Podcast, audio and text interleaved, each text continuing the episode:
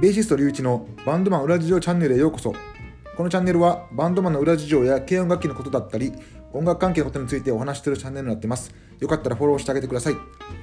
えっ、とね僕最近ちょっとお酒飲みながら、まあ、今じゃないんですけど夜その、まあ、結構昔好きやったアーティストだったりとか、まあ、今好きなアーティストも入るんですけど結構そういったバンドのバンドとかアーティストのなんかそのライブ映像とか見たりするのがちょっとハマってて、まあ、いろいろ見てるんですけどでね昨日かなり見てたのがこの Subways っていうバンドなんですけどこれ結構知ってる人あんまおらんねんな Subways。でも Subways っていうバンドがおって、まあ、ガレージバンガレージロックえ？ガレージロックか。ガレージロックっていうジャンルに当てはまるようなバンドなんですけどえっ、ー、とねガレージロックのリバイバルが1回あったんですよ、まあ、2000年代にね。でその時に、えー、そういうバンドめっちゃおった中で影に隠れて流行ってたバンドみたいなところなんかな。うん、だからまあそういう、えー、例えばで言うとストロークスとか、まあ、ホワイトストライプスだったりとか、まあえー、マンドゥ・ディオとかも入るんかな、まあ、そういったバンド結構流行ってる中で、えーとね、個人的にはそういったバンドの方がもちろん売れてたんですけれどもなんかねなんかちょっと見る機会があってパッと。すごい一発でちょっとなんか魅了されたというか。まあ、うん、とこがあってね、えー、結構いまだに好きで、まあでも当時のそういうガレージロックのね、リバイバルの時が好きな人もいっぱいおるんですけど、多分サブウェイズはあんまりその中に、え、サブウェイズはちゃうやろみたいなこと言う人結構おると思うんですけど、まあ僕は結構好きなんですけど、まあちょっとよかったら一回聞いてもらいたいんですけど、でね、今ちょっとサブウェイズのウィキペディア見ながら喋ってるんですけど、まあ薄いね、ウィキペディア。ほとんど何も書いてない。ちょっとやめて、誰か書いてあげて、これちょっとほんまに。えっとね、まあ一応書いてる内容としては、まあ、オアシスに影響を受けたと。あのボーカルのビリーさんビリーさんが。で、えー、自分の恋人であるシャーロットをベースにしたと。で弟をドラムに誘ってバンド結成っていうなんともその身内だけでバンド組んだっていうね。すごいよな。自分の彼女をベースで弟をドラムにして自分がギターでボーカルで歌うみたいな。なかなかね面白いバンドなんですけどね。でこの結局、あのー、結婚したんですよ。この2人。あのギターとベースがね結婚したんですけど離婚してもまだちょっとバンド活動を続けてるという感じなんですけどね。でこのねあのベースのシャーロット・クーパーっていうベースの方なんですけどこれめちゃめちゃ綺麗なんですよね本当に。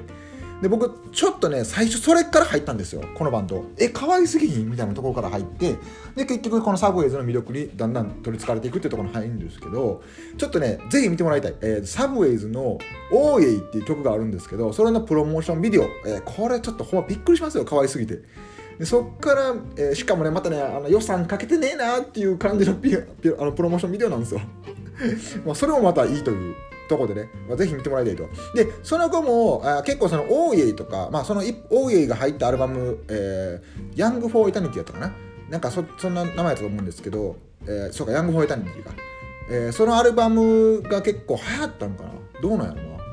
ちょっとそこまでわからないんですけど、そこに、えーとね、ロックンロールクイーンとかっていう結構名曲も入ってたりとかして、まあ、結構これであのサブウェイズ知った方多いんじゃないかなと。まあ、サブウェイズ知ってる人はね、知ってる人はここから入った人が多いんじゃないかなという。で、これ結構ね、このアルバム、あの、あれなんですよ。あの初回限定版じゃないわ普通の通常版と DVD 版があって僕これ2つとも買ったんですからねこれ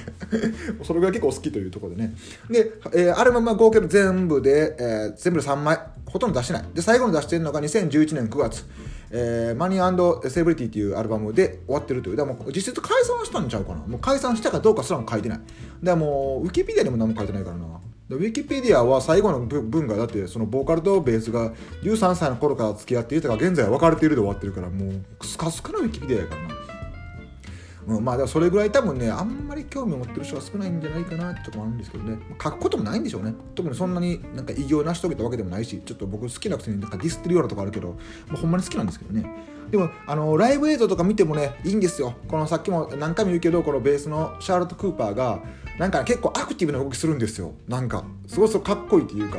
かっこよさもあり可愛さもあるし。で歌うあの歌うとこも結構あるんですよ。歌うパートが。またそれもねいいんですよ。何とも言えず。でこのドラムの人もねあの何、て言うんですか最初は結構あのハードな感じで男前な感じだったんですけど年々年って太ってきてねちょっとちょっと昔の方が良かったかなっていうとこもあるんですけどね、うん、ちょっとそこは太ってほしくなかったな、えー、ジョシュジョシュさんですね。ジョシュ・モーガン。っていう方なんですけどね。まああのボーカルのビリー・ランっていう人はね個人的にはまあそ,、まあ、そんなにあの別に特徴も言いたくないけど特徴あるんかな。まあまあうんなんかまあ普通って感じですね。何がいいんやろなこのバンド。なんかめっちゃ魅了されるんですよね。めっちゃ見てまうんですよね。これもうほんまハマりどころとかハマりしろ多分あんまないですよ。だってぶっちゃけ曲とかも結構ほとんど同じやんって感じするするんですけどね。それでもなんかいいんですよね。そういうとこが音楽の魅力ですよね。なんか別にそのでだってこの人らだって楽器の演奏うまいかって言われたら全然全然ですよこれ本当に。そんなうまないしなんかミスミスも結構多いしただなんかかっこいいっていうね。やっぱりロックバンドってこういうのがあるからいいですよね、まあ、もしね、えー、興味がある方はね一回ちょっとサブウェイズで検索してみてください。YouTube とか調べると結構いっぱい出てくるんでね。はい、えー、今日はねサブウェイズについて、えー、またこれもまたニッチなとこついたんですけどね、えー、サブウェイサブウェイズについてお話しさせていただきました。最後までご視聴ありがとうございました。